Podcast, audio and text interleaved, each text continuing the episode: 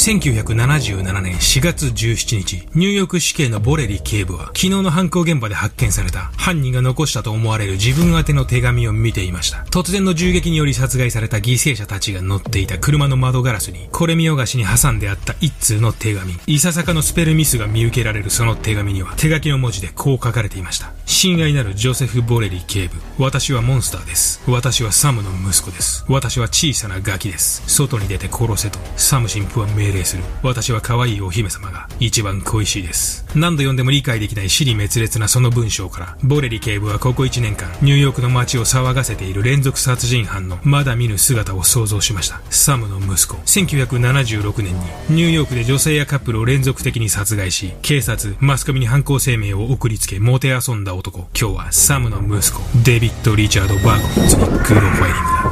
眠れなくなっても知らないぜ。プロファイリングはご覧のプロファイラーのほか多くのプロファイラーたちによって支えられています。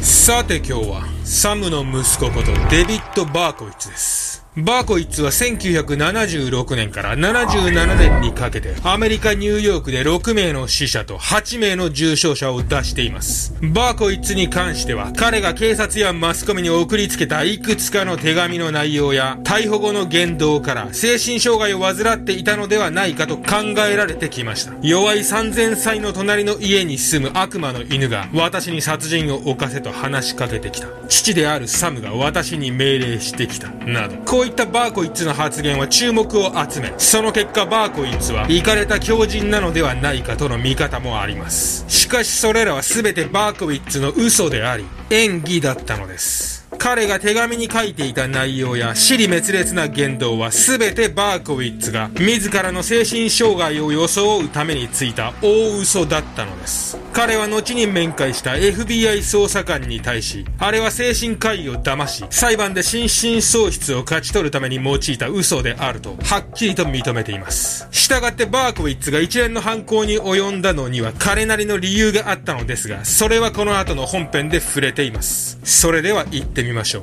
1977年4月、ボレリ警部がバーコイッツから手紙を受け取った時点での一連の被害者の数は8名ほどであり、そのうち4名は死亡していました。ニューヨーク市警は解決のために急遽デルタチームを結成し、300人体制で捜査に当たっていましたが、チームのメンバーの頑張りとは裏腹に、捜査の成果は乏しく、街は依然としてパニック状態のままでした。事の発端は1976年7月29日。その夜、自宅の前の道路に車を止め、車内で友人と談笑していた19歳のローリアは、助手席側のドアの前に立つ男に気づきます。時刻は深夜1時を回った頃でした。何をしているの？ローリアが男に尋ねた瞬間、男は紙袋の中からゆっくりと銃を取り出し、車内に向け、5発の弾丸を発砲しました。男は銃に装填できる最大数である5発分の弾丸を使い切った後も、ひたすらに引き金を引き続けました。ローリアは首を撃たれ即死。友人のジョディは太ももを撃たれましたが、なんとか一名は取り留めました。男はすぐに現場から逃走。そのため目撃情報もありませんでした。バーコイッツのやり口はこのように、車内や外にいる若いカップルや女性たちを狙い、突然発砲し、その場から立ち去るという通り魔的なものでした。そのやり口はバーコイッツの狩り場であるニューヨークから4000キロ以上も離れたカリフォルニアで前年に犯行を終えたばかりのゾディアックのやり口と酷似しています。バーコウィッツとゾディアックの関係性について言及した資料はありませんが、前年まで大きく報道されていたであろうゾディアック事件を参考にしたバーコウィッツがそのやり口を真似た可能性は大いに考えられます。なぜならバーコウィッツは自分の事件に関するテレビの報道や新聞記事をつぶさに観察し、その記事をスクラップするほど自己顕示欲が強く、それに無上の喜びを感じる男だったからなのです。収監後のバーコウィッツは FBI 捜査官のロバート・レスラーに当時のスクラップ記事を自慢げに披露したといいます。このスクラップ記事で何度も何度も当時の状況を思い出し、空想を生かし続けているんだ。初めての犠牲者が出てから3ヶ月後の10月23日には、20歳のカールとローズマリーのカップルが車内で話し込んでいるところを襲われました。バーコイッツはここでも装填できる5発の弾丸が空になるまで撃ち続けています。その結果ローズマリーは死亡、カールはなんとか1名を取り留めました。11月には16歳のドナと18歳のジョアンが映画を見た帰り道の途中でバーコイッツからの銃撃を受けています。バス停で降りた2人の後を追いかけるように歩くバーコイッツは2人に追いつくとまるで道を尋ねるかのように話を始め、上着のポケットから銃を取り出し、至近距離から発砲しました。ドナは即死、ジョアンは一命を取り留めましたが、半身不随となりました。年が明け77年になるとさらに1件の銃撃があり、これにより20代のカップルのうち1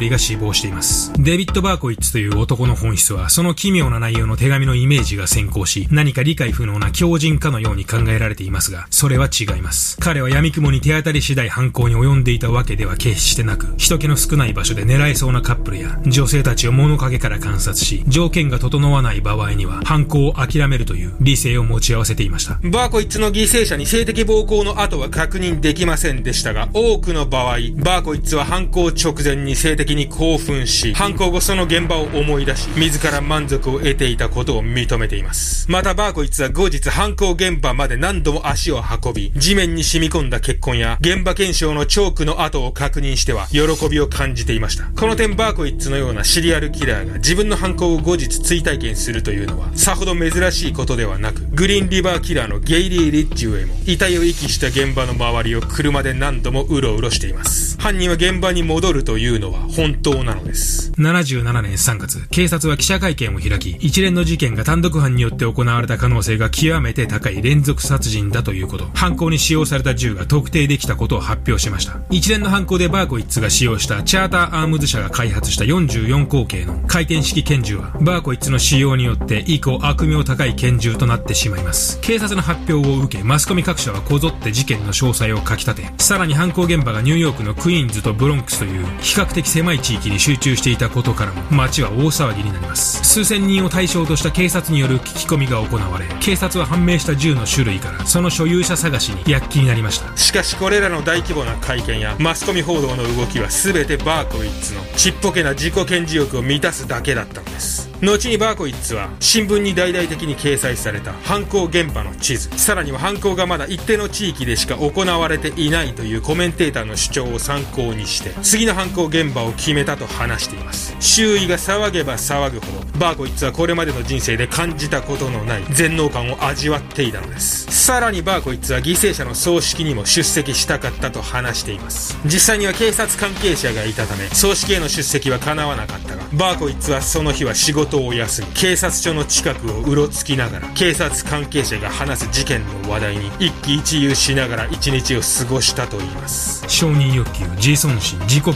示欲。バーコイッツはこれまでの人生で自分が体験できなかったこれらの感情を満たすために、目の色を変えてサムの息子を演じていたのです。77年の4月には20歳のアレクサンダーと18歳のバレンティナが車の中にいるところをバーコイッツに襲われ命を落としています。アレクサンダーたちが襲われた現場は映画館からの帰り道に襲われたドナとジョアンの現場からわずか1ブロックほどしか離れていませんでした。そしてこの4月の襲撃の時冒頭で触れたバーコイッツがボレリ警部宛てに書いた手紙が発見されるのです。この手紙が新聞に掲載されるとバーコイッツの二つ名であるサムの息子という名は瞬く間にアメリカ全土に広がりました。他方これに気を良くしたバーコイッツは翌月にはデイリーニュースの記者宛てにも手紙を出し始めます。ニューヨークの歩道の割れ目からこんにちは。そしてこの割れ目に住み着き割れ目に沈んだ死者の可愛いたちを餌にするアリからこんにちは。犬のクソ、嘔吐物、腐ったワイン、尿、そして血で満たされたニューヨークの速攻からこんにちは。ニューヨークの下水道からこんにちは。しばらく音沙汰がないからといって私が眠ったとは思わないでください。いや、むしろ私はまだここにいる。夜な夜な歩き回る精霊のように、サムを喜ばせるために、喉が渇いても、お腹が空いても、めったに休まない。バーコイツの手紙を掲載したデイリーニュース紙は、売れに売れ、史上最高益の売り上げを叩き出したと言います。ニューヨークという土地柄も影響して、警察、テレビ局、新聞社、それぞれがそれぞれの立場でサムの息子を追いかけていました。バーコイッツは有名になりたかった。新聞が騒ぎ、テレビが自分のことを報道していると考えるだけで、バーコウィッツは震えるほどの興奮を覚えました。そもそもデビッド・バーコウィッツとは何者なのか、彼はなぜサムの息子になったのか、バーコウィッツの過去を見てみましょう。デビッド・リチャード・バーコウィッツは1953年6月1日にニューヨークのブルックリンで生まれました。バーコウィッツの母であるベティは、バーコウィッツが生まれる数年前にはイタリア人男性と結婚し、一人娘を授かっていましたが、二人の結婚生活はうまくいかず、ベティはバーコウィッツが生まれる前にはシングルマザーとなっています。その後ベティは既婚男性と付き合うことになり、その不倫の結果、生まれた子がバーコウィッツでした。当然相手の男はバーコウィッツの出産には反対であり、ベティはバーコイッツが生まれる前から彼を養子に出す手続きを済ませていたと言います。もっとも養子先のバーコイッツ夫妻は幼いバーコイッツを溺愛し、欲しいものは何でも与え、彼に愛情をかけて育てました。出生こそ不遇な環境でしたが、彼の養育環境は決して悪いものではなかったのです。しかしバーコイッツもまた幼少期から古今東西のシリアルキラーに見られるある行動をとっていたのも事実です。バーコイッツは6歳ぐらいの頃から養母が飼っていた魚の水槽にアンモニアを入れて魚を殺したり、魚をピンで突き刺したりしていたといいます。ジェフリー・ダーマーが4歳の頃、小動物の骨が砕ける音を聞いてうっとりしていたように、バーコイッツにもまた残虐性の片鱗が見え始めていたのです。1967年、バーコイッツ15歳の頃、彼に大きな転機が訪れます。養母が乳がんで亡くなってしまったのです。養母を慕っていたバーコイッツはこのことにより強いショックを受け、より一層内向的になり、投げやり的に日々を過ごすようになります。思春期に大切な人物の死に遭遇し、それ以降人格が壊れていったシリアルキラーは、イギリスでは大好きだった祖父の死をきっかけとした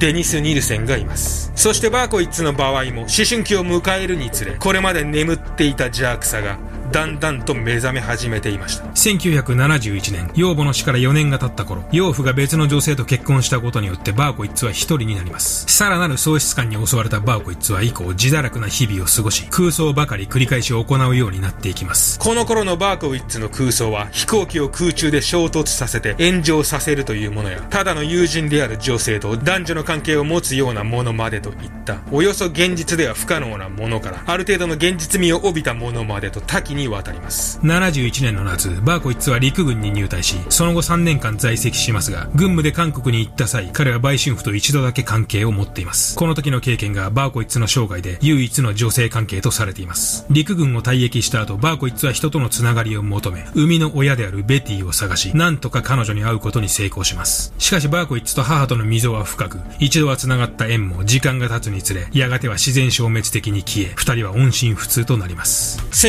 1975年、バーコイッツが一連の事件を起こす前年になると、彼は隣に住むサム・カーという男が飼っている犬の鳴き声に敏感に反応するようになります。サム・カー。そうです。彼こそバーコイッツが名乗ったサムの息子のサムなのです。サムの息子とは、この時たまたま隣に住む男から取った名であり、また、サムカーが飼っていた犬のことでもあったのです。よく吠える犬の鳴き声を聞いているうちに、悪魔の声が聞こえてきたというバーコイッツの嘘は、この頃の経験から考えられたものだったのです。また彼は一連の連続殺人を起こす前に膨大な数の放火事件を引き起こしています。その数1488件。にわかには信じがたい数字ですが、これはバーコイッツのつけていた日記から明らかになったものですので、リアリティのある数字になります。バーコイッツは自分が放った小さな炎から誰もコントロールできない状況を作り出すことに興奮を覚えていました。街中が大騒ぎをし、消防車がサイレンを鳴らし到着し、人が群がる。その度にバーコイッツは自分分の全能感を感じたと言います。そしてこの危険な全能感は、やがて連続殺人へと発展していくのです。1977年7月31日にバーコイッツは最後の犠牲者を出します。早朝に公園を散歩していた若いカップルを襲い、一人を殺害。しかしこの犯行により、バーコイッツの身元がとうとう判明するのです。同じ時刻に公園を散歩していた夫人の証言によれば、バーコイッツは犯行後、自分の車に挟んであった駐車違反のチケットを破り捨て、現場から逃走したとというのです。1977年8月10日、夫人の証言と駐車違反のチケットの控えから、車の所有者を割り出したニューヨーク市警は、